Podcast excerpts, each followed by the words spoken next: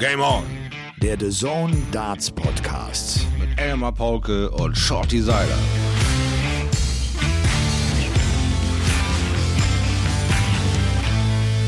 Ladies and Gentlemen, willkommen zu Deutschlands geilstem Dart Podcast mit Elmar Paulke und Thomas Shorty Seiler. It's time to meet the players. Coming out first, the one and only Thomas Schleifstein Seiler and his opponent, the golden voice Elmar Paulke. Game on! Das war der liebe Alex, der verrückte Hund, der dieses Intro so eingesprochen hat wie ein Profi und wir danken ihm sehr dafür.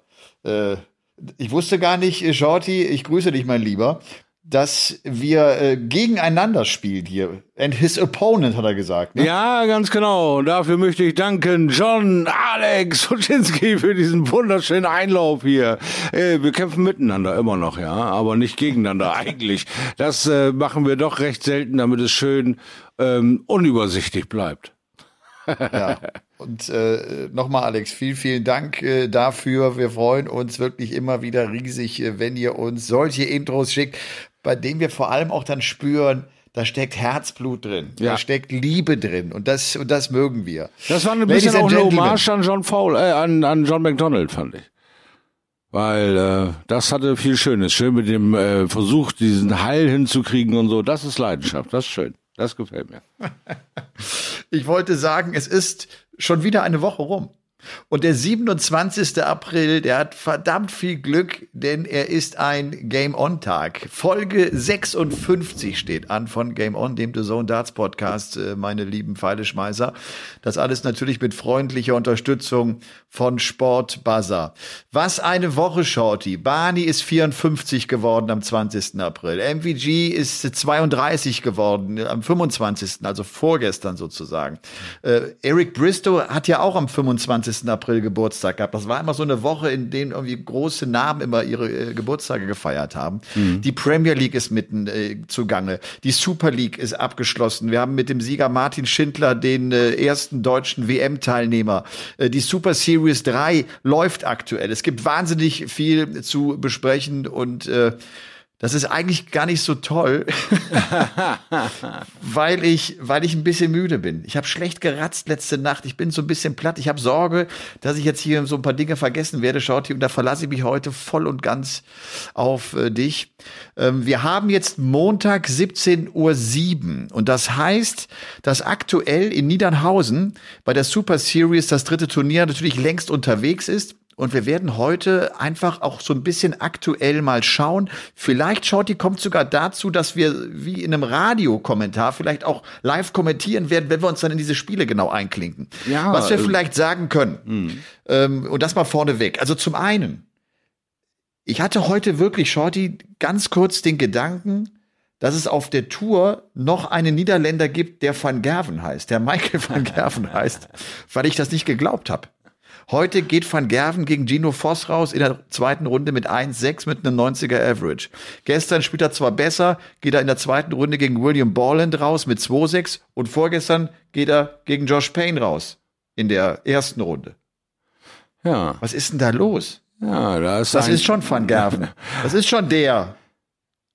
Ich gehe davon aus. Ich bin äh, leider Gottes ja auch nicht vor Ort, aber ich gehe da einfach mal von aus, dass sich da keiner mit einer fleischfarbenen Badekappe durchgekämpft hat. Dass das äh, tatsächlich der Mann und seine Windmodals äh, auf dem Weg zur gegenseitigen Liebe ist. Also sie müssen sich äh, halt auch auf de, ja, Floor-Turnieren erstmal aneinander gewöhnen, wie man offensichtlich sieht. Weil das ist ein Leistungseinbruch, der ja kaum anders zu erklären sonst wäre. Weil äh, mangels ähm, Mindset kann es nicht liegen. Ja, Er ist ja immer noch ähm, vom Kopf her der absolut stärkste Spieler aus seiner Sicht, den es je gegeben hat und äh, der, der es auch wieder sein wird. Aber ähm, seine Taten äh, passen noch nicht zu den Worten. Da sind wir weiterhin auf, auf total Standby und Warteschleife. Und äh, jetzt wird es langsam brutal offensichtlich. Jetzt äh, können äh, die markigen Worte sich da oben auch nicht mehr erklären, weil jetzt sind wir Downfloor-Turniere und jetzt liefert er nicht ab und er geht sehr, sehr früh raus aus den Turnieren. Für seinen Anspruch absolut, äh, ja, absolut äh, indiskutabel. Und nun müssen wir mal sehen, wie der Gegenwind so langsam in seine Richtung Richtung bläst, was da so kommt, was da so für Erwartungshaltung geschürt werden und wann da vielleicht die eine oder andere mentale Bombe dann doch mal platzt, weil der Druck zu groß wird. Also spannende Zeiten in diese Richtung. Äh, leider nicht äh, in, sportliche Weiterentwicklung, finde ich. Aber äh, ihr habt, Erstaunlich, ihr habt aber gehört. Shorty, ja, ja. wenn wir das nochmal irgendwie jetzt äh, kurz zurückschauen, letzten Donnerstag oder, oder was, äh, was Mittwoch. Es spielt am achten Spieltag der Premier League Darts dieses wirklich gute Match gegen äh, José de Sousa. Das Ja. Match, wo er sehr äh, emotional ist, wo er Gas gibt, wo du auch echt das Gefühl hast, jetzt hat er wieder so äh, das hinbekommen, was er doch eigentlich will. Von vorne herein gute Scores gespielt und auch darüber die Emotionen aufbauen können. Es war irgendwie der Van Gerven at his best. Und dann denkt man ja auch, okay, das wird er jetzt wieder nachlegen und dann kommt er gegen Johnny Clayton aber überhaupt nicht ins Match rein. Und was jetzt passiert, das ist offenbar noch ein bisschen dünner als das, was er gegen Johnny Clayton gespielt hat. Ja.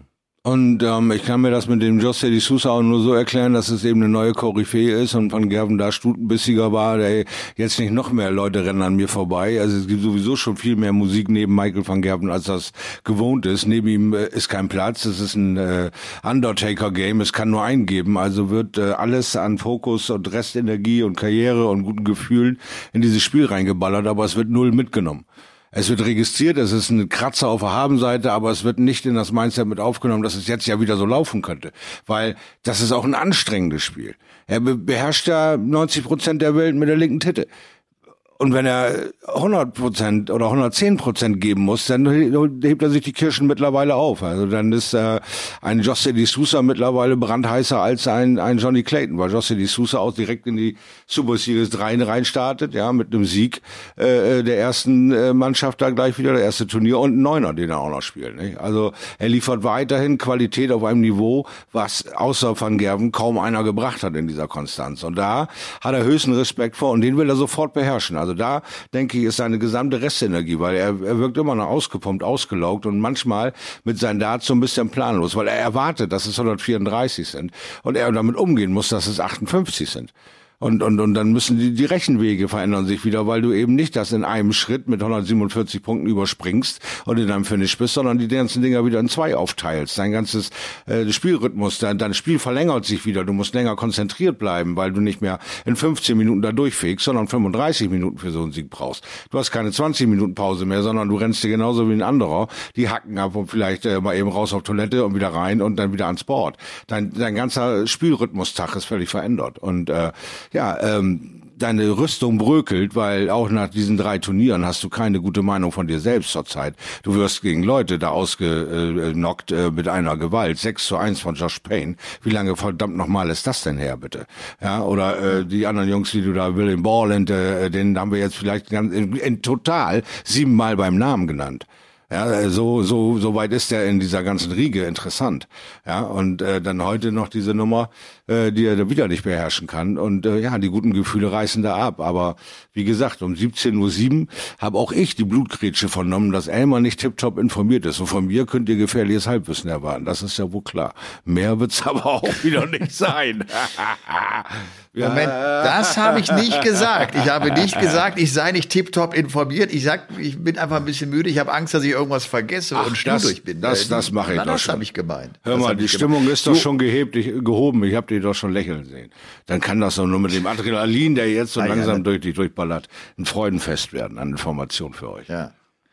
Und lass uns das Wortspiel ruhig machen, dass Hm. der Van Gerven gegen den Payne auch noch gleich äh, verliert. Das äh, verursacht natürlich Schmerzen, das ist klar. Josh Payne, talentierter junger Mann. Ähm, mal ganz kurz, bevor wir natürlich äh, später ausführlich auf Premier League und auch auf äh, die Super Series äh, 3 Turniere 1 und 2 noch zu sprechen kommen, weil eben, was mir so heute äh, aufgefallen ist, ähm, jetzt mit dem Verlauf des dritten Turniertages. Ian White erlebt die sechste Niederlage in Folge, geht heute gegen Benito van der Paas raus mit 1 zu 6. Die sechste Niederlage in Folge. Äh, Benito van der Paas, Shorty, nachdem ich ihn einmal jetzt bei The Zone erwähnt habe, als Beispiel für den, wo, nach dem Motto, wo ist der eigentlich, äh, lese ich dessen Namen irgendwie immer häufiger, weil der halt gewinnt auch und der hat jetzt halt Ian White geschlagen. Vincent van der Voort hat gute Ergebnisse gehabt in Super Series 1 und 2 und gewinnt jetzt auch kein einziges Match bislang in Super Series 3. Und Barney hat sich heute zurückgezogen. Äh, Der ist nicht angetreten zum Zweitrunden-Match gegen Christoph Ratajski, weil er sich unwohl gefühlt hat. Äh, Und von daher äh, hat Ratajski einen Walk-Over erlebt. Das ist natürlich noch ein bisschen angenehmer an so einem anstrengenden Turniertag. Und da auch vielleicht noch mal eine Info, weil ich da von zwei, drei Leuten angeschrieben worden bin. Der Gaga ist gestern an Turniertag zwei gegen Robert Thornton rausgegangen. Und das war wohl anfangs eine Situation, äh, dass das Match begann und dann war irgendwie ein bisschen äh, Diskutiererei und dann war auch der Stream weg und man wusste nicht genau, was war da los. Ähm, ich habe mit Gaga noch äh, mich zusammengefunkt. Es war wohl tatsächlich so, dass man nicht genau wusste, ob sie jetzt auch dran waren. Also das, da gab es jetzt nichts zwischen Gaga und Thornton, sondern man war sich kurz unsicher, ist das überhaupt das Spiel, das jetzt hier äh, an Bord gespielt werden sollte? Und daher die kurze Verunsicherung, aber ansonsten war da alles in Ordnung. Schotti, wie geht's denn dir? Mal, wir haben hier in Bayern, das ist ein Wetter zum, zum Engelzeugen oder wie, wie man da sagt. es Helden, sind ne? 17, 18 Grad Helden kann man zeugen. Ja, Ja, Helden. ja. Man kann bestimmt Helden zeugen, wenn man es denn heute drauf anlegen würde. Es sind 17, 18 Grad, es ist keine Wolke am Himmel. Wie ist es in Bremen? Lacht die Sonne? Ja, Lacht den, der Shorty? Den ganzen Tag lacht die Sonne, gestern auch schon. Der Shorty lachte auch. Ich habe mich sehr erschrocken, als ich äh, letzte Woche dann von der Premier League wieder heimkam. Auf einmal stand sie da oben und grinste mich an und hörte überhaupt nicht wieder auf. Nur sie äh, ist nur relativ mager beseelt mit irgendwelchen Gradzahlen. Wir sind hier mal gerade bei elf und äh, die Nase wird einem noch kalt, äh, wenn du hier den ganzen Tag so die Balkontür auf hast. Da, da ist also noch nicht so mit Bikini-Wetter. Da muss ich hier den Norden noch ein bisschen vertrösten sozusagen. Ja? So, jetzt kriege ich hier auch noch musikalischen Anruf. Nee, nee, äh, eben ablehnen. Äh, ja, und ansonsten war äh, so das Restwochenende sehr übersichtlich. Äh, wir haben wenig getan. Wir haben ja äh, so ein bisschen uns äh, auf äh, ja, die neue Woche gefreut, ausgeruht, ein bisschen gesabbelt. Also war ja auch mal wieder nach längerer Zeit so ein paar Tage auseinander, das Wiebke-Kind und ich. Und ja, da war eigentlich dann relativ ereignislos. Das ist irgendwie auch mal ganz nett. Und du bist tatsächlich mit der Bahn störungsfrei Genau. von München bis nach Bremen gefahren. Ja, das äh, war mir tatsächlich ein Video wert, was ich dann auch nochmal in diese Social-Media-Welt rausgeblasen habe. Auch ich verneige mich tief vor der DB-Bahn. Eine äh, grusamere Heimfahrt hatte ich noch nie. Es hat alles funktioniert, jeder Anschluss hat gefummelt. Ich weiß, dass das stinklangweilig ist, aber Ja, was will man machen? Ich wurde überhaupt 0,0 belästigt äh, von irgendwelchen zu viel abgeschossenen Mails oder, oder, oder. Alles, äh, was die Bahn diesmal abgeleistet hat, äh, kann ich nur applaudieren. Bin begeistert von dieser Rücktour. Okay. Ja. Was ich mir am Wochenende äh, mal reingezogen habe, ist ähm, diese Dokumentation in der ARD-Mediathek, Station 43. Da geht's äh, um die Intensivstation der Charité. Äh, also zum Thema Corona nochmal und Corona-Patienten. Das muss man sich echt mal reinziehen. Ich würde nicht unbedingt äh, jetzt das mit meinen kleinen Kindern mir ansehen, aber das muss man sich echt äh, mal reinziehen, äh, wie die Menschen, übrigens jetzt nicht wahnsinnig alte Menschen, wie, wie Menschen in unserem Alter, Shorty, Mhm. der Reihe nach wegsterben. Mhm. Ja, also, aber wirklich eine große Empfehlung. Wer, wer da Interesse daran hat, dem empfehle ich Station 43, wie gesagt, diese, diese Doku in der ARD-Mediathek. Denn auch das, äh, ja, ich, ich, Ja, ich, Wie- Wiebke ja hat schon, sich, ich, ich, äh, guck, ich guck schon Serien und ich gucke das Ja. schon wirklich regelmäßig, ne? Also, ja. ja Wiebke macht mir hat sich Bock. gerade bei Netflix die Charité auch reingetan, sind ja auch zwei äh, Staffeln irgendwie, äh, wo das dann auch irgendwie losging. Ab wann das so mit RKI und drei Staffeln äh, sehe ich gerade äh, sind es, mit, äh, wo sie alle ihre Anfänge na- äh, nahmen, wo wir heute von äh, profitieren hier. Robert Koch Institut, RKI-Zahlen und den ganzen Spuk, wo sie sich alle aufgeteilt haben, drei große Männer und eine Charité in Berlin, äh, wer welche Stationen dann da gemacht hat und welche Krankheiten und ewig langen Dinger da äh, ja auf gerade gedreht wurden, Erfindungen gemacht wurden, also diese Geschichten und natürlich auch natürlich ein bisschen menschliches Drama dabei, da muss ja auch das Leben ein bisschen porträtiert werden sozusagen. Es geht ja bei so Leuten, die ohne irgendein das Skandelchen. Äh, ja, und, und das war fand sie auch sehr erhellend und und sehr bereichernd. Also von daher glaube ich schon, dass Station 43 vielleicht, äh, wenn du das äh, anpreist, ein Augenschmaus sein kann oder vielleicht auch mal so ein bisschen für Klarheit werben kann oder sowas. Ich weiß es nicht. Jotti ist keine, ist kein Augenschmaus, sondern das ist eine, die brutale Realität. Ja. und die, die teilweise auch eine gewisse Nüchternheit mhm. hat, die, die, die erschreckend ist. Also wo du, wo du da sitzt und denkst, au Backe. Also ohne, dass man da immer Panik machen will oder sowas, ne? Ja. Aber wir, wir haben ja diese Diskussion doch tatsächlich in Teilen unserer Gesellschaft immer wieder. Wie schlimm ist es denn? Und ist doch Quatsch. Also ne, das gibt's ja tatsächlich weiterhin. Ja. Und wer das denkt, der sollte sich diese Doku einfach mal ansehen. So, äh, wir kommen äh, zu, zu Darts. Ich habe, ich habe heute mal drei Fragen äh, rausgelegt. Wow. Wärst du für drei Fragen bereit oder ist das zu viel? Ach, pass auf.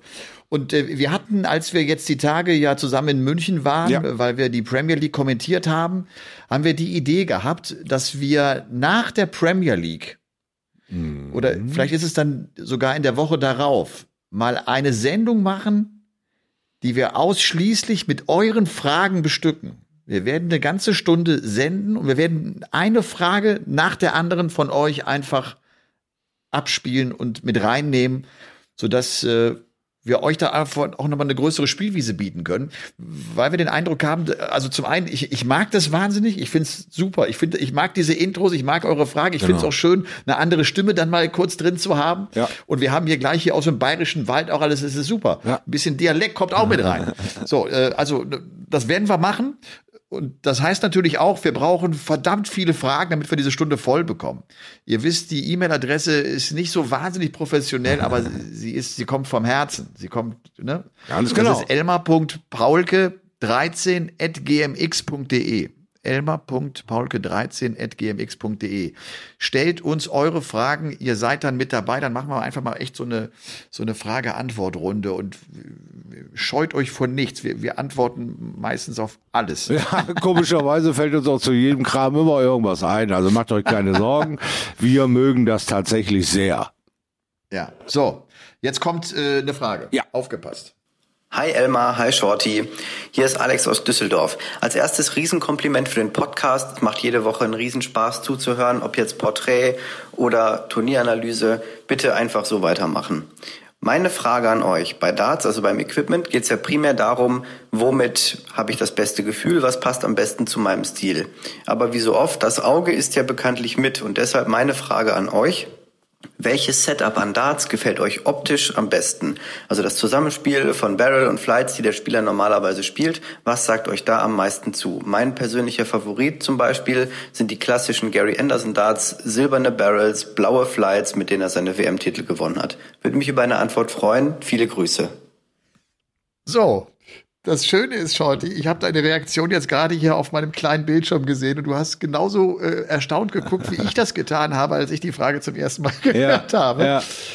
Weil, wie das Setup aussieht, also äh, vielleicht mal eins vorneweg, das geilste Setup das, wenn ich das richtig, wenn ich das richtig weiß, ist das auch einstimmig weltweit beschlossen worden.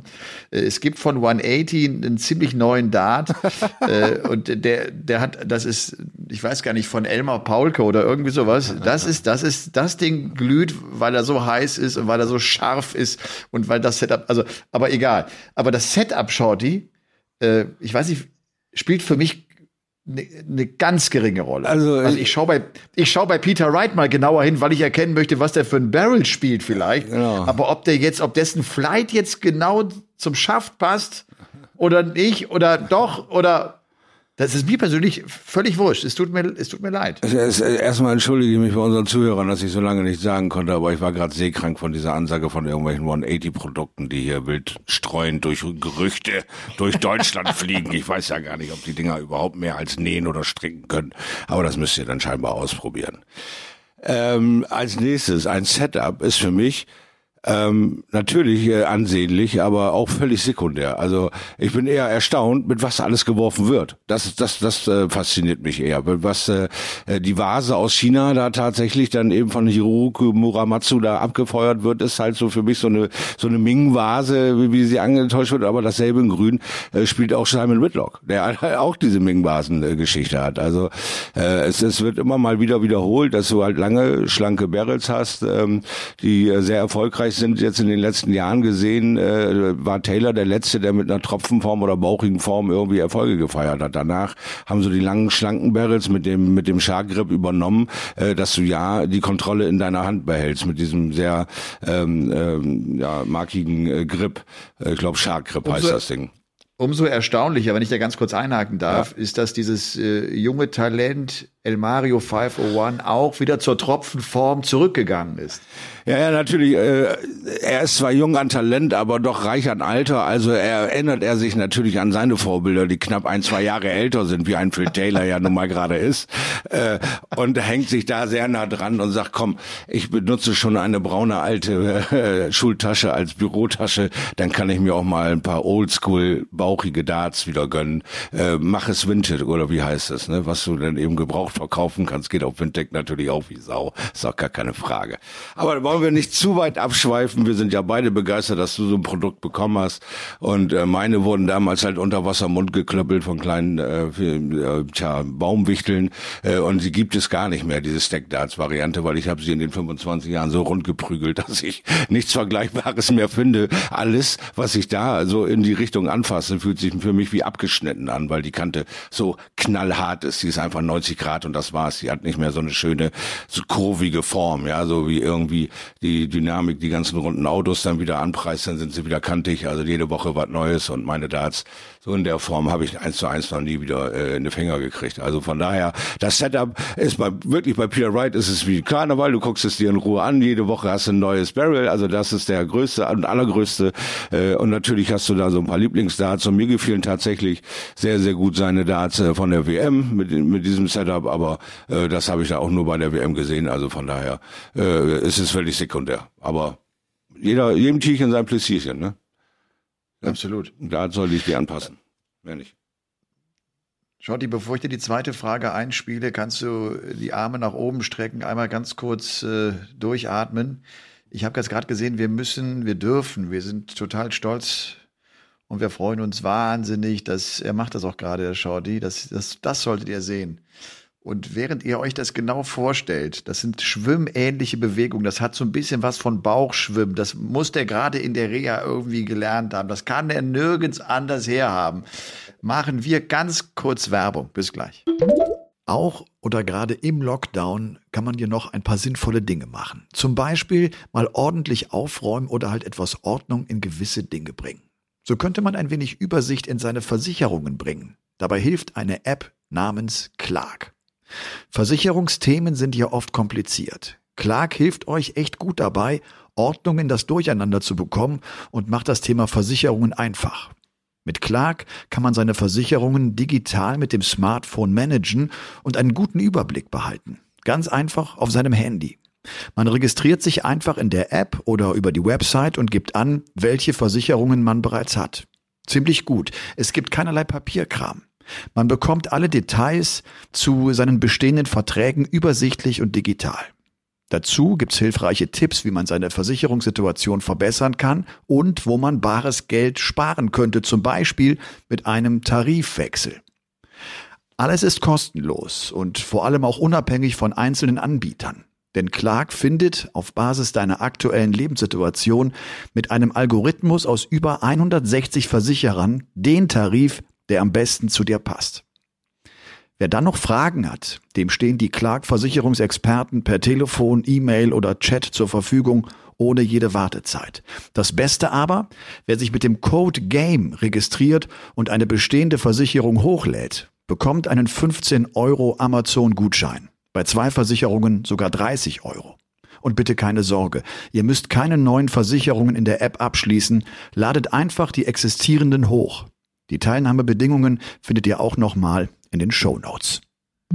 Wir sind zurück mit der zweiten Frage. Heute ausnahmsweise drei Fragen mit dabei. Shorty, eine Frage, ich glaube Daniel war es. Hm.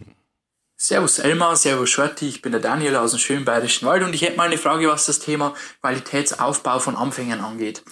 Äh, ich bin seit 2010 Dart-Fan, schaue eigentlich alles, was irgendwie übertragen wird, bin aber nie selber so richtig zum Spielen gekommen. Also immer wieder mal während der WM ein bisschen, aber ich habe jetzt nie aktiv trainiert. Das hat sich jetzt seit dem zweiten Lockdown im November 2020 geändert. Äh, seitdem spiele ich so zwei bis dreimal in der Woche, jeweils so zwei Stunden. Also seit fünf Monaten jetzt ungefähr. Ich bin jetzt bei dem Modus First to 11, so bei einem 50er Average angekommen, äh, den ich jetzt auch dauerhaft so spiele, sage ich mal.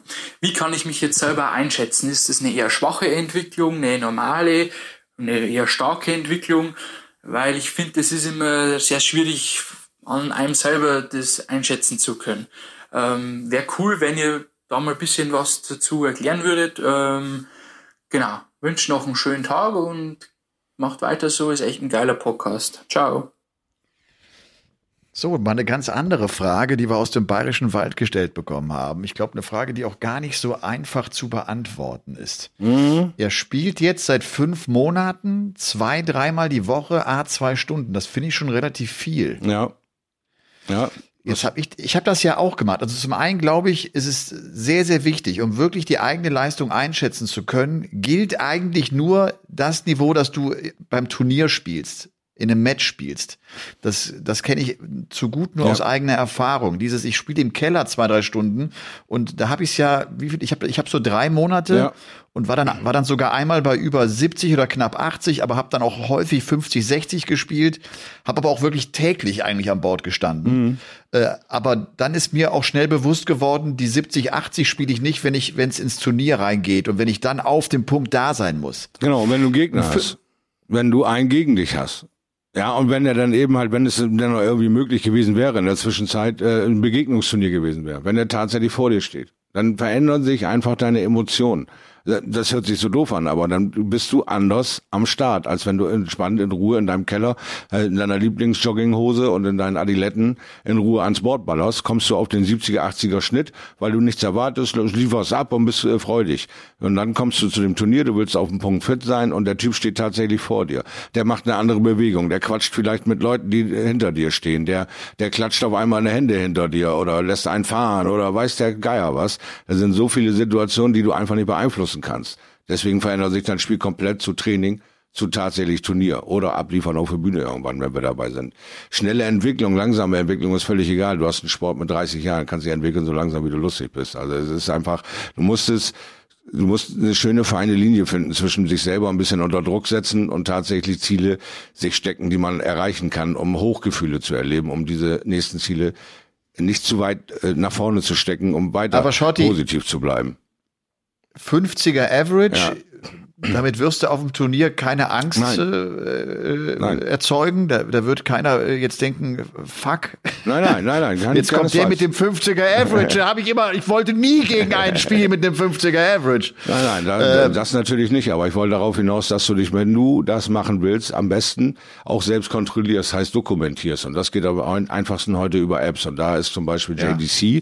ganz weit vorne, wenn du in dem Anfängerbereich bist, weil du da auch lernst, erstmal das Board kennenzulernen. Es bringt dir ja nichts, wenn du nur die Triple 20 kennst und am Ende nicht weißt, wie du rauskommen sollst, weil du die anderen Zahlen nicht kennst, weil du das Rechnen noch nicht verinnerlicht hast. Und da geht das vom spielerischen Bereich von Anfängerstufe bis hin zum Semi-Pro-Bereich, werden da Trainingsspiele angeboten, werden äh, Apps angeboten, es werden Vergleichskämpfe angeboten unter den Spielern, die einigermaßen im Average auf einer Linie stehen, um sich zu entwickeln und gegenseitig zu pushen. Gibt verschiedene Stufen. Guckt euch da einfach mal schlau. JDC ist ein Unterbau der PDC, ist von Steve Brown entwickelt worden und der hat sich sich Gedanken gemacht, was, was äh, erkläre ich jemanden, der äh, drei Monate, sechs Monate, zehn Monate braucht, um den nächsten Entwicklungsschritt zu gehen. Also soll er spielerisch erleben, weil du kannst viele Dinge einfach, weil die emotional in unserem Sport sind, nicht weitertragen. Du machst die Bewegung immer wieder, wie sie vorher war, aber was hat sich an dem Spiel verändert? Du bist lockerer, du hast die Leute kennengelernt, du bist nicht mehr so nervös auf dem Turnier, du hast ein gutes Gefühl, du freust dich, Leute wiederzusehen, du hast eine tolle Woche gehabt. Alles sind Emotionen, die immer wieder dein Spiel verändern, positiv oder negativ.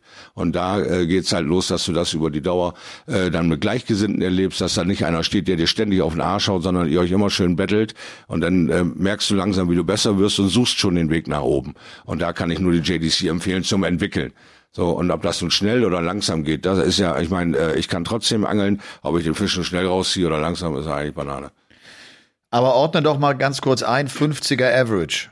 Ja, also, es, es wenn wir sagen, wenn wir sagen, ihr, ihr wollt äh, die Qualifikationsturniere bei der PDC Europe spielen, da würde ich nicht unter dann musst du, dann musst du schon 80er Average mindestens, haben, mindestens also Mitte 80, mindestens, ja und und und den musst du auch spielen ja. unter unter Turnierstress. Genau. Also da, da musst du im Training eigentlich ein 90er Average spielen, richtig, mal so pauschal gesagt. Ja, genau. Also da, dafür ist der 50er noch nicht gut genug, aber der 50er Average ist gut genug, um um auch locker in eine Kneipe zu gehen und mit jedem Dart spielen zu können. Ich meine, das ist, ich finde, das ist ja so ein so ein, so ein Standard ja. äh, der wichtig ist. Damit kannst du mit jedem ans Board gehen. Damit könntest du auch mit einem Profi mal ans Board gehen, da wirst du nicht viel gewinnen, aber der wird auch das Gefühl haben, da ist Rhythmus im Spiel, wir beide können zusammen Dart spielen. Ganz genau. Es geht ja um, darum, dass du dich da nicht hier völlig blöd anstellst und jedes Mal nachfragen musst, sondern dass du grundsätzlich schon mal weißt, worum es geht. So, und sich zu verbessern macht immer mehr Sinn, gegen bessere zu spielen, weil du da viel lernen kannst. Aber äh, du kannst halt auch viel Negatives mitnehmen. Das sollst du nur von vornherein wissen, also schotte dich dagegen ab. Aber sonst hat immer völlig recht. Probier dich aus und äh, es muss ja nicht immer sofort die PDC sein. Es gibt ja Unterbauten von den verschiedensten Ligen, verschiedenste Möglichkeiten. EDAT, Stildat, alles eine Soße. Sieht man dann schon José die Sousa vom, wieder vom EDAT gekommen. Was haben wir für Raketen gesehen, die vom EDAT gekommen sind die letzten Jahre äh, in, in die Stildat-Szene? Also nichts soll euch hindern, euch zu entwickeln. Sucht euch einfach ein bisschen schlau im Internet, um dann eben halt die Dokumentation für euch hinzukriegen. Weil der eine Statistiker, der andere fühlt es, ob er sich verbessert oder nicht. Also es gibt für jeden den Weg, äh, dann irgendwo diese Befriedigung auch zu finden, um dann weiterzumachen oder sich weiterzuentwickeln. Also von daher, ich kann die JDC nur wärmstens empfehlen. Gerade jemand, der erstmal überhaupt anfängt, diesen Sport kennenzulernen und seit fünf Monaten zwei Stunden ballern, ist gut und schön, aber da kannst du eben halt die Welt noch nicht mit einreißen. Schaut, jetzt haben wir schon äh, fast eine halbe Stunde gequatscht. Darum würde ich die Frage von Christoph, mein lieber Christoph, es tut mir leid, wir werden deine Frage aber auf jeden Fall berücksichtigen in den nächsten Wochen. Mach dir da keinen Kopf, du kommst ran. Äh, ich würde trotzdem gerne so ganz allmählich äh, mal auf das Profi-Darts zu sprechen kommen. Bitte. Vielleicht mal das Update jetzt von dem heutigen Spieltag. Und ich äh, erfrische mal hier auch kurz meine Seite und sehe ganz oben, dass aktuell an Bord 11, drittes Turnier der Super Series 3 in Niedernhausen. Äh, Michael Smith der wird jetzt gegen Martin Klärmarker spielen. Michael Smith hat gestern das Turnier gewonnen. Ja. Mensur Suljovic ist äh, jetzt an Bord und führt 4 zu 1 gegen Ron Meulenkamp. Mhm. Und wir müssten jetzt in der dritten, na, ich, das wird die dritte Runde sein, auch bei Mensur, äh, die wir jetzt gerade erleben. Also das heißt, die Runde der letzten 32. Leider ist kein Deutscher mehr am heutigen Tage mit dabei. Ähm, äh, es hatte Flo Hempel hatte sein Auftaktmatch gewonnen, schönerweise gegen Bradley Brooks. Das ist ja der World Youth Champion, der auch einen guten Auftritt im Pelli hatte. Das war ein glattes 6 zu 1 für Flo. Schöner Erfolg für ihn. Und äh, Gaga Clemens hatte das erste Auftaktmatch gewonnen und zwar eng. Trotz seines 104er Averages kommt er gegen Kai van Leung mit einem 6-5 so gerade davon. Ja. Ansonsten gab es aus deutscher Sicht ausschließlich Niederlagen. Und zwar hat Siebmann glatt gegen Kevin Dötz verloren. Marianovic geht 5-6 knapp raus gegen den jungen Tschechen Adam Gavlas. Ja, das war äh, besonders traurig, oder? Der 5-1 geführt. Hat 4-0 geführt Marianovic, dann kommt der Konter, dann das 5-1 und dann kriegt er fünf hintereinander. Und das war sehr hart. Ich weiß nicht genau, ob Robert da richtig Spaß dran hatte, muss ich ganz ehrlich sagen. Ja. René geht auch mit 5-6 raus gegen Keen Barry. Ist eigentlich auch ein gutes Ergebnis. Lukas ja. Wenig geht ebenfalls mit 5 zu 6 raus gegen Roby John Rodriguez. Er merkt, es ist alles ganz schön eng. Recht glatt war die Niederlage von Max heute. Max Hopp verliert äh, sein Auftaktmatch gegen Adam Hunt mit 2-6. Das habe ich so ein bisschen verfolgt zwischenzeitlich. Er lag 2-4 hinten, hat zwei Darts auf Tops zum 3-4. Die macht er nicht und dann ist das Ding irgendwie auch rapzapp durch. Ja. So, zweite Runde. Schau jetzt gerade mal hoch. Äh, Gaga hat dann in der zweiten zweiten Runde äh, verloren gegen, gegen Martin Klärmarker, genau. Äh, verliert mit einem 90er Average und verliert mit 5 zu 6. Und Flo Hempel geht mit 4-6 raus gegen Devin Peterson. Das ist ja schon ein größerer Name, also von daher eigentlich auch ein ganz gutes Ergebnis. Ja, und war genau da ähm, wieder die Blutgrätsche bei 4-4, zack, kommt das Break und da geht das dann 4 zu 6 Richtung Peterson. War, war offen ja. die Nummer. Wer irgendwie so ein bisschen Aufwind hat, Shorty, ist unser äh, Robert Thornton. Ja, ja, das alte Biest, die alte Rose sticht wieder. Er hat gestern den Deutschen wehgetan. Da ist, da hast du vorhin ja schon erzählt, ist ähm, Gaga ja gegen rausgegangen. Ja, das ist ja nun auch Ja. schon äh, ein hartes Brett heutzutage, den Gaga da von irgendwas abzuhalten in so einer Player Championship. Und heute ist er, glaube ich, aktuell noch im Geschehen. Hat jetzt Steve Beaton auf der Uhr, Daryl Gurney auf der Uhr. Also der nimmt da ganz schön äh, mit seiner Missgabel ganz schön Leute aufs Korn heute wieder. Also Robert Thornton ist äh, pieksig oder spitz wie immer. Jetzt hat er auch, äh, war das Ratzma äh, äh, in den letzten, was haben wir hier? Dritte Runde ist Ja, das, dritte glaub ich, Runde, ne? genau. Hat er mal das Ratzma besiegt mit 6 zu 3. Also von daher, mal sehen, was heute mit Robert Thornton noch passiert. Und aktuell, liebe Freunde, aktuell, Rob Cross ist noch im Geschehen. Rob Ja, Cross ist noch gut. dabei.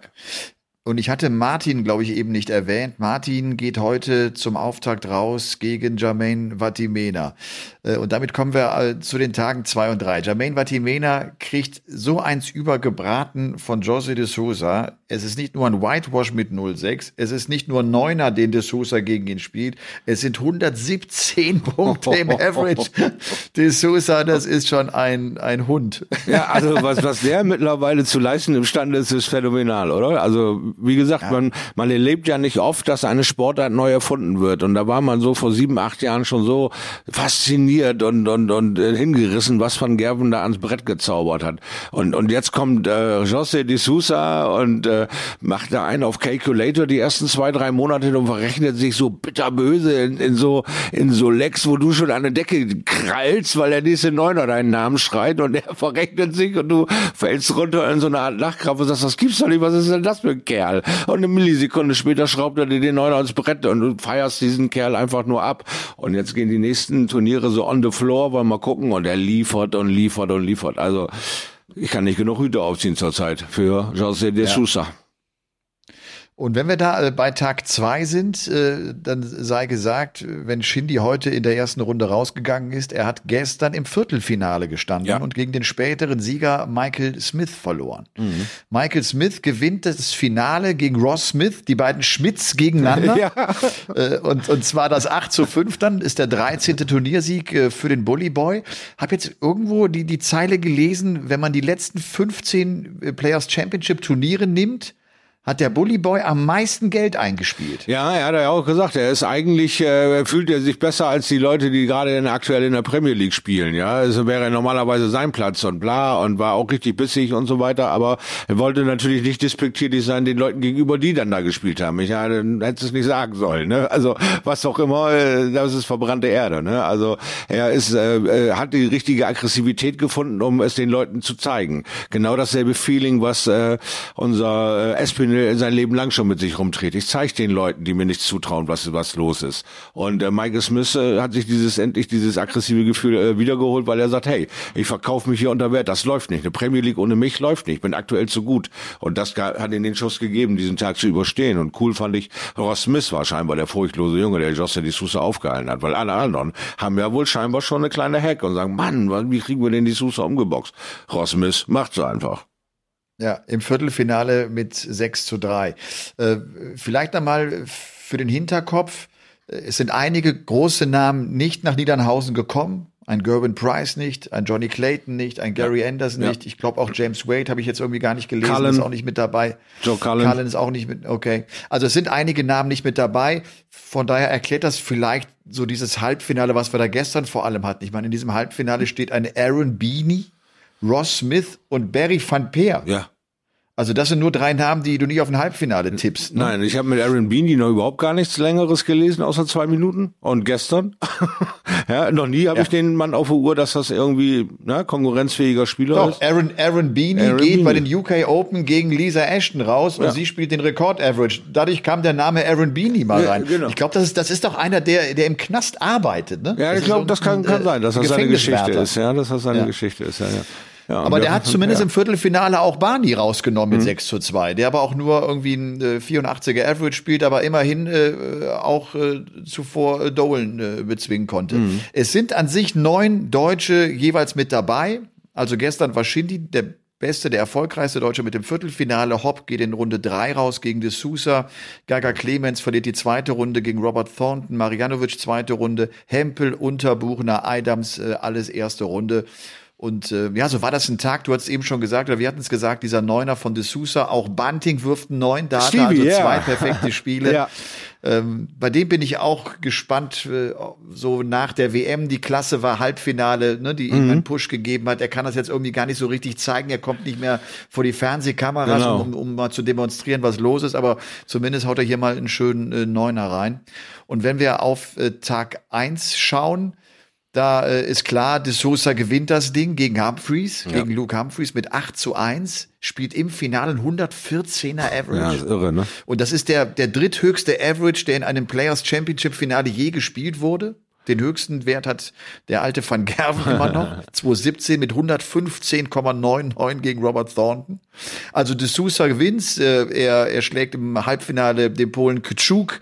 Äh, Humphreys setzt sich im Halbfinale gegen Dimitri Vandenberg durch mit 7 zu 6. Und ich schaue gerade auch nochmal auf die Viertelfinals. Da ist auch ein Name aufgetaucht, Shorty, Na? dass der nochmal in einem Viertelfinale äh, reinkommen würde. The Saints, Alan, Alan Tabbern war mit dabei. Habe ich auch schon zwei, Linkshänder. zwei Tage gelesen. Da ist endlich wie ein zweiter gefährlicher Linkshänder äh, in, in, in dem Topf drin. Alan Tabern, ja, lange nichts von gehört. Schön, schön den wieder äh, mal da zu lesen, muss man ganz klar sagen, ja. Spannend, aber wie, wie du schon gesagt hast, also äh, äh, De Sousa gewinnt am ersten Tag das Ding äh, mit, mit einem 8 zu 1. Coolhead Luke, schönes Ding, äh, Finale erreicht, alles richtig gemacht, kann man nicht anders sagen, aber äh, faszinierend fand ich halt auch irgendwie, wie er dann äh, ein Interview führte mit dem, naja, wenn ich locker bin, dann gehen die Triple 20er halt so rein. Und wenn das Rekorde sind, ist ja alles gut und schön. Aber ich fühle mich einfach gut. Triple 20 ist mein Freund, so spiele ich meine Neuner, das macht Spaß. Und das ist auch schon jetzt schon so, so ab, so kaltschnäuzig, so, so trocken. Er, haut keine Floskeln raus oder er haut, macht die riesen Respektnummer für den anderen, sondern er haut mal eben locker raus, ja, so fühle ich mich halt und dann könnt ihr mich eigentlich alle mal kreuzweise. Wenn es bei mir läuft, dann sind die, die Triple 20er äh, wie geschnitten Brot und da kann man ja nur applaudieren, ne? wie, wie, wie der sich schon entwickelt hat. Ne? Cool, der Absolut. schon mit allem umgeht irgendwie. Stark. Vielleicht nochmal auch die Übersicht, äh, was haben die Deutschen gemacht? Äh, äh, an Tag eins ist unter Buchner, Siebmann, Adams, äh, Hempel jeweils in der ersten Runde rausgegangen. Also gab noch keinen Sieg für Adams, Siebmann und Unterbuchner. Gaga hatte an Tag eins das Achtelfinale erreicht, ist mit 3 zu 6 dann gegen De Sousa verloren. Max stand in der dritten Runde ebenfalls gegen De Sousa raus. Der hat aber Scott Mitchell zuvor geschlagen. Also Max spielt, äh, spielt äh, eigentlich ein gutes Turnier oder eine gute Serie, noch nicht mit dem, mit dem ganz großen Ergebnis. Wenn wir jetzt eben auch schon von Martin und jetzt auch von Max und von Flo Hempel sprechen, Shorty, noch äh, ein, zwei, drei Sätze zur Super League. Ja. Sie ist äh, am Donnerstag zu Ende gegangen. Mhm. Das war ein äh, ganz toller Dartstag. Absolut, Also, ne, die, absolut. Äh, gleicher Austragungsort, gleiches Hotel, wie ja jetzt auch die Super Series 3 gespielt wird in Niedernhausen. Das waren richtig große Fights. Äh, Schindler schlägt Hopp im Halbfinale 10-9, Ja. bezwingt Flo Hempel dann mit 11-10 in einem Drama. Das muss man echt so sagen. Das war, das war Wahnsinn Ja. Und äh, kann damit zum dritten Mal die WM erreichen.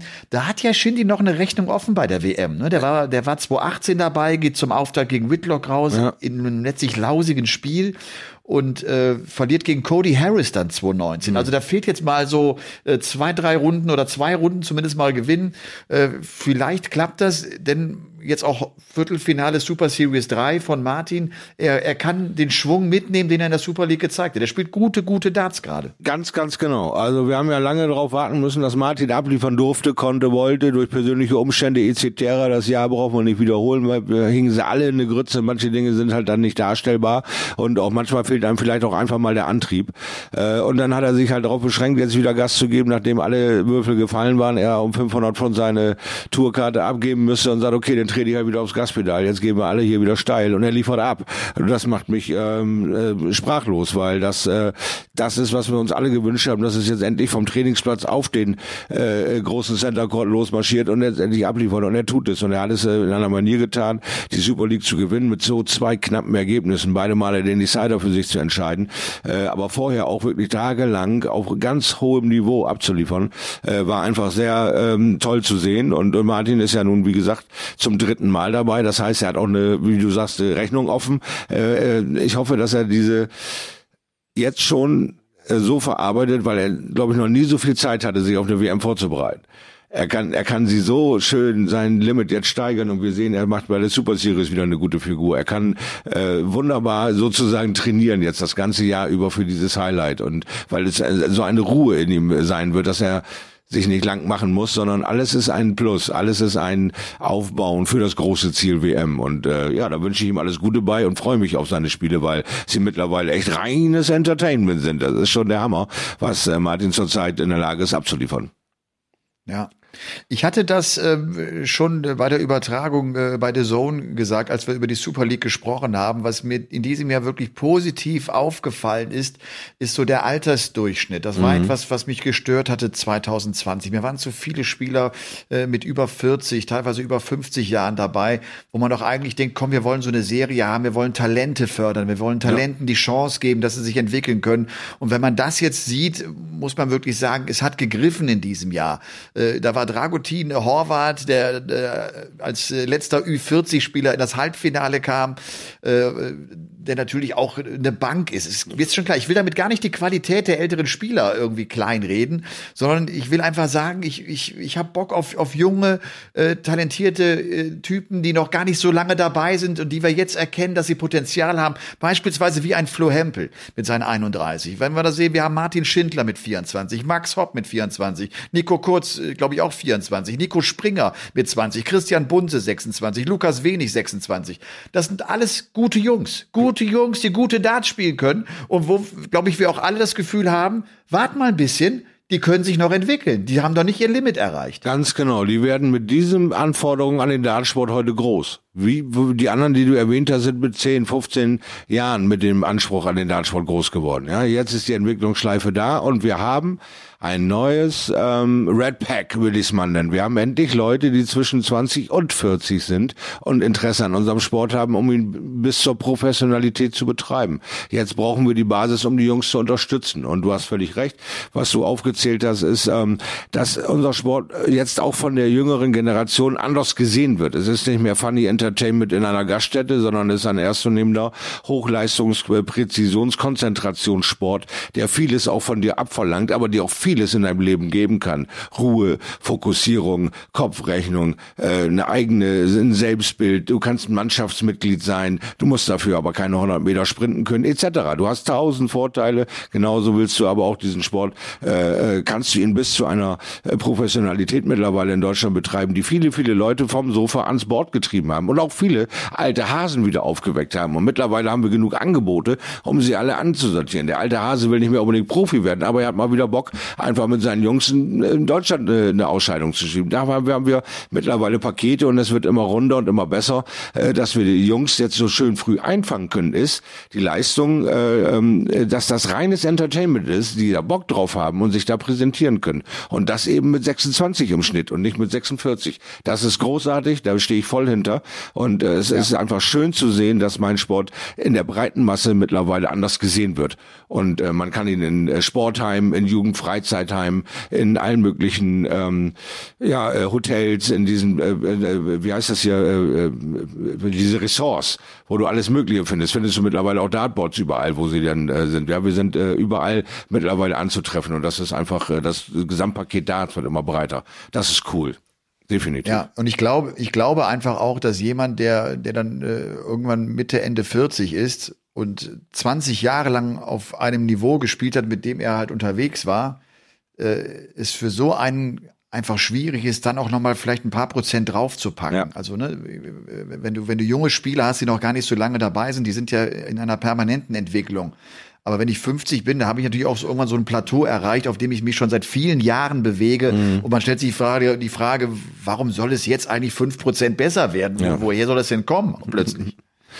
Ja. ja. Also das ist äh, wirklich schön zu sehen und von daher, das ist ja auch eine Frage, die wir oft gestellt bekommen, was, was macht Darts Deutschland, wie geht's der Entwicklung Darts Deutschland und die Super League 2021 hat gezeigt, da ist viel los ja. und das ist ein interessanter Haufen und die haben geile Darts gespielt, es war spannend, es war wirklich richtig gut, also großes Kompliment an all die, die mit dabei waren. Und viele von Schaut den Darts-Sets ja. waren auch wirklich ansehnlich. Also da konnte man sich schon das eine oder andere Mal rein verlieben. Musste man nicht, aber man hätte gekonnt.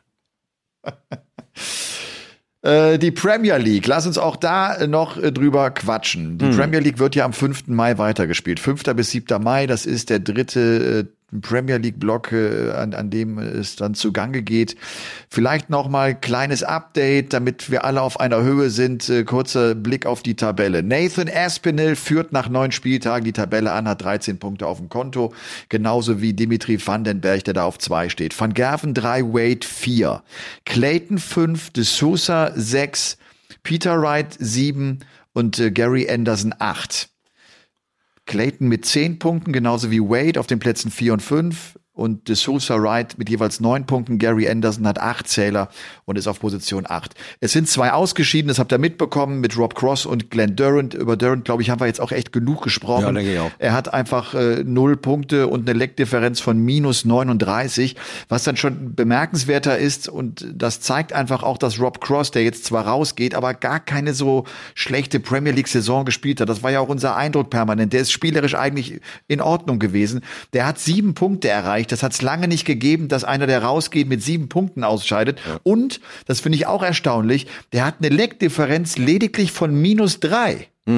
Das ist Also Gary. Anderson hat zum Beispiel minus vier, jetzt mal zum Vergleich. Ja. Dass du also nach, nach neun Spieltagen nur, nur drei Lecks äh, mehr verloren hast als gewonnen hast, das zeigt auch, dass du mitgespielt hast und dass es, dass es eng war und dass du äh, auch am Ende auch zu Recht dabei warst. Bei Rob Cross haben viele gesagt, und ich muss gestehen, äh, ja, und ich kann die Meinung gut verstehen, wenn der nicht die vier gewesen wäre nach der WM, man hätte ihm wohl keine Wildcard gegeben, weil einfach die Ergebnisse nicht gestimmt haben. Aber er war die vier. Und wenn du die vier bist in der Welt, dann gehörst du einfach zur Premier League mit dazu und äh, auch, äh, ja, Ende Gelände. Ich Ja. finde, oder? Das ist immer Ja, ich- unheimlich mühsam zu diskutieren. Wenn du die vier der Welt bist, dann bist du Premier League. Das ist doch, Ganz einfach. Also. Ja, und, ja. Da, und da, äh, diese Nebenschauplätze machen ja dann auch immer nur die Fans auf von denen, der der enttäuschte Fünfte ist. Aber der ist selber schon enttäuscht. Der fängt ja nicht mit an. Ja, weil sonst ist das ein, wie ein Ramsterrad. Du wirst irre dabei. Ja? Deswegen sage ich ja, äh, äh, Michael Smith gewinnt den zweiten Tag und es platzt so aus ihm raus, er gehört in die Premier League.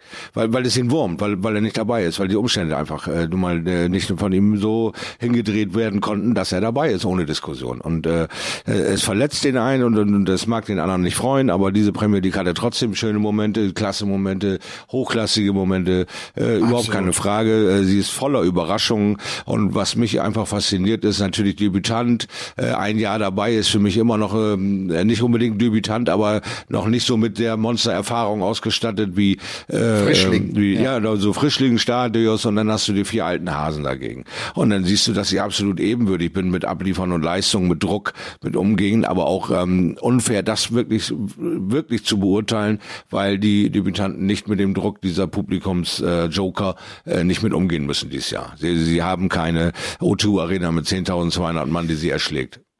Dieses Absolut. Jahr. Darauf, darauf, darüber würde ich mit dir ger gleich gerne sprechen, Shorty. Ja. Äh, vielleicht noch mal eines. Ich finde, wo ich mir nicht so ganz sicher war, ist, dass diese Debütanten Mhm. auch tatsächlich so konstant gut spielen, wie sie spielen. Dass sie uns so überraschen, dass sie jetzt auch, dass der Aspinall und Vandenberg, dass die vorne stehen, dass Clayton auch sofort Alarm gemacht hat. Das war schon cool und das haben auch viele von euch zu Hause nicht erwartet. Die dachten, das wird die langweiligste Premier League, die wir je hatten und es ist vielleicht die spannendste, die wir je hatten, Ja. es so ausgeglichen ist. Ganz genau. Schaut ihr, die Frage ist jetzt, gerade nach dem neunten Spieltag, das war ja so ein Spieltag, an dem wir die, die, die Neuen gegen die Etablierten hatten. Mhm. Ne? Clayton gewinnt gegen äh, MVG, Aspinall gewinnt gegen Anderson, De Sousa spielt unentschieden gegen Peter Wright. Ja. Und äh, das letzte war Wade gegen, jetzt fehlt mir der Name, wurscht, war auch noch einer der, der neuen Köpfe, gegen Vandenberg. Wade gegen Vandenberg. Ja. Oder? Ich glaube ja, war auch ein Unentschieden. Egal. Was der Spieltag auf jeden Fall gezeigt hat, war, oder er hat die Frage nochmal ganz, ganz deutlich äh, aufgeworfen, erleben wir gerade einen Generationswechsel, ja oder nein? Was spricht dafür und was spricht vielleicht dagegen?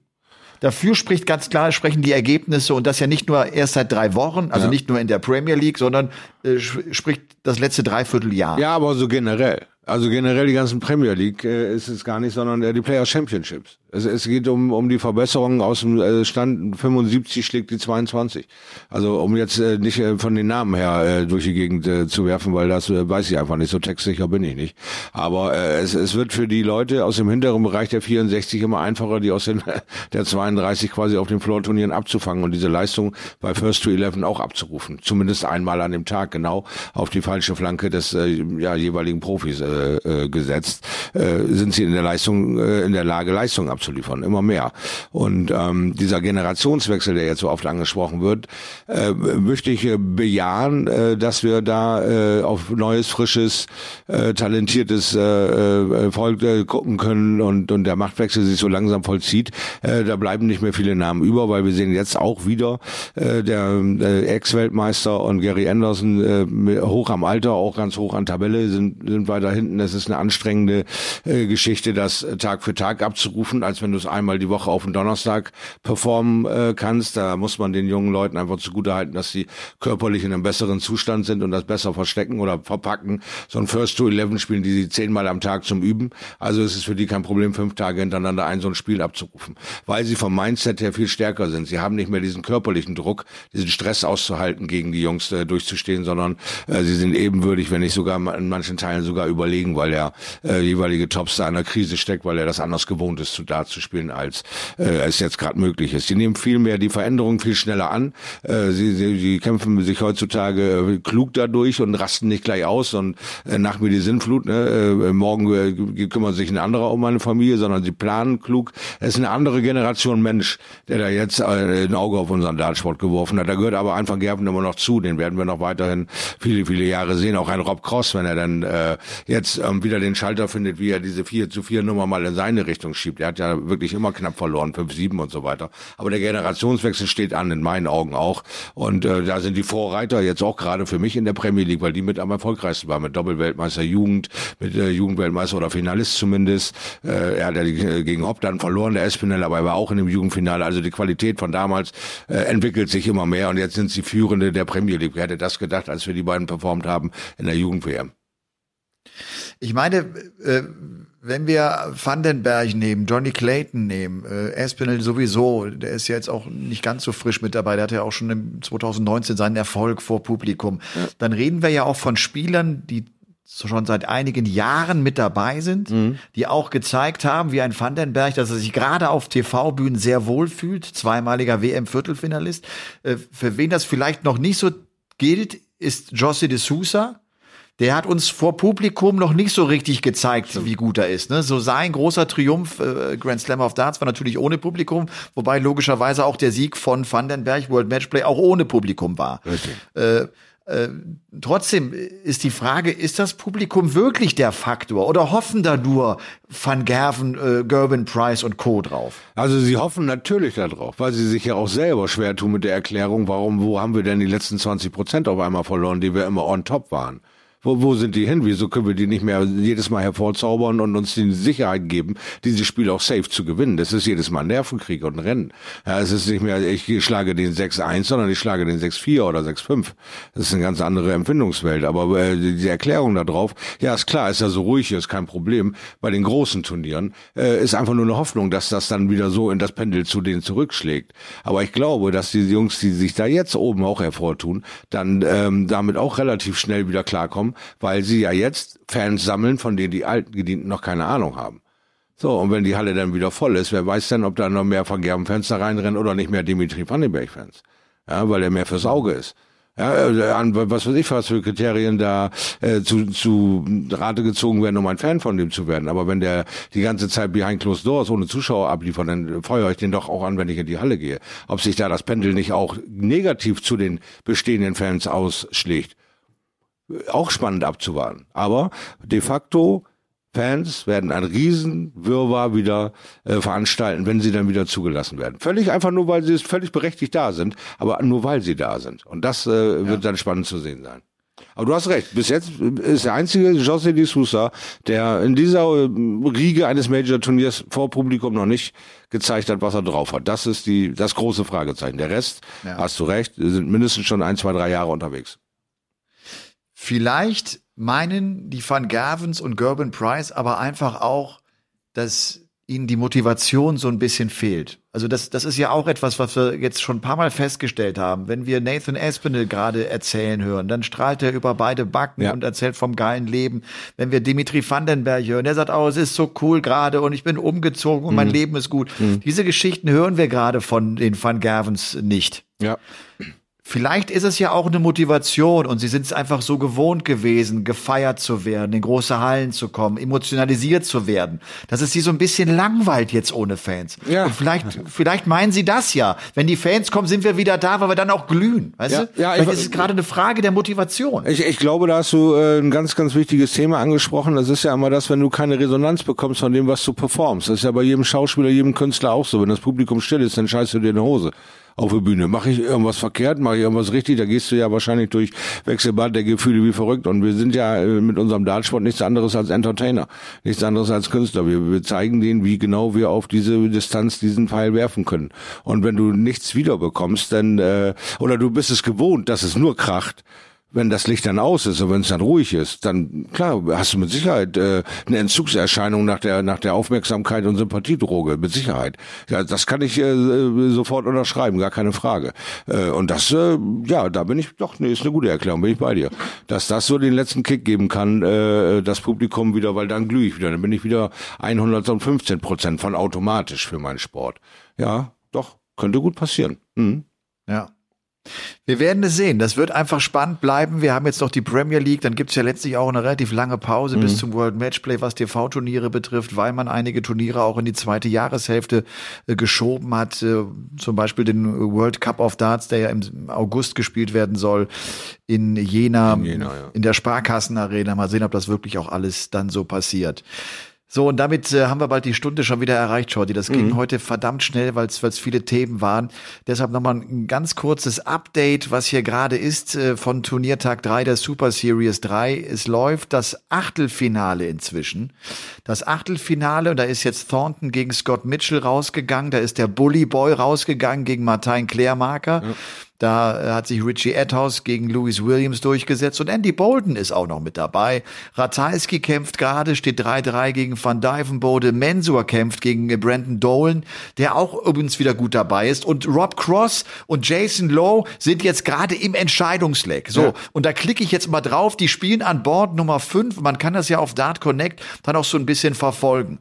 Und ich sehe gerade äh, Jason Lowe, der hat Anwurf in diesem Decider und äh, steht bei 327 Punkten. Und da schrubbt ihm der Cross jetzt mal richtig schöne 134 rein, steht bei 271 Punkten Rest. 271, also noch ein bisschen entfernt Zu vom Finish-Bereich. 3,27 von Jason Lowe. Der macht eine Tonne 40, seinerseits steht bei 187. Das heißt außerhalb der Finish-Zone. Also jetzt bin ich auf Cross gespannt, ob er auf 19 Triple 19 Kleinbull ballert, damit er 101 zusammenschrauben kann, um den Big Fish möglicherweise zu angeln. Ja, der Versuch war da, 96 lässt 175 Rest. 187 für Jason Lowe. Shorty, und äh, wie oft hat Cross gerade solche Lecks verloren in den letzten anderthalb Jahren? Ja. Und das steckt natürlich auch oben im Kopf mit drin. Das ist ja genau das Problem, dass du dieses Déjà-vu-Erlebnis immer wieder erfährst. So, Jason Lowe also bei 187 Rest, wirft eine 99, steht damit bei 88 Punkten Rest. Das ist logischerweise ein Zweidart-Finish. Eine Möglichkeit für Jason Lowe. Ihr erinnert euch, Jason Lowe, der da bei äh, der WM auch im Elli Pelli unterwegs war und sagte, ach, ich habe eigentlich meinen Job, ich wollte eigentlich gar nicht, aber wisst ihr was, das macht Spaß und ich bin eigentlich gar nicht so schlecht. Der so, Konter kommt leider nicht von Rob Punkte. Cross, nur Nee, 58. Nur 58 sind 117 Rest. Kein Druck für Jason Lowe und er hat ja auch im Geldbeutel keinen Druck. Ich habe meinen Job, ich spiele nur nebenher Darts. Was soll mich das hier jucken? Ich bin nicht so auf jeden Fall nicht angewiesen. Verpasst die Chance, lässt die 14 Rest und nun Rob Cross und Elmar Pauke 117. 117 Punkte Rest. Wir können leider nicht erkennen, äh, welchen Weg er einschlagen wird, ob er das machen wird. Wir werden nur sehen, welchen Score er erzielt. Kann Rob Cross jetzt ein High-Finish spielen zum Abschluss dieser Partie? Er wäre dann im Viertelfinale und er braucht so dringend gute Ergebnisse. Der Weltmeister von 2018, der World Matchplay Champion von 2019, der European Champion. Der Kerl hat so große Dinger gewonnen und er checkt die 117 Punkte tatsächlich. Er holt sich diesen Sieg, er holt sich das 6 zu zu 5 gegen Jason Lowe, steht also im Viertelfinale und ist damit auch immer noch im Turnier. Und mit so einem schönen Moment, Shorty, verabschiede ich Auf. mich sehr, sehr gerne. Auf Wiederhören, es hat mir einen Riesenspaß gemacht, vor allem die 117 von Rob Cross ist noch live in diesem Der Zone Darts Podcast. Das war Folge Nummer 56 und äh, ihr wisst, habt eine schöne Woche und äh, teilt, äh, teilt uns oder teilt es euren Freunden mit, Ja. dass sie Game On hören sollen und abonniert und schreibt uns und schreibt uns Fragen. Elmar.paulke13 at gmx.de. Ich äh, habe euch ganz, ganz lieb. Also bis dann, ciao. Ich mich auch. Bis dahin. Ciao, ciao. Game on!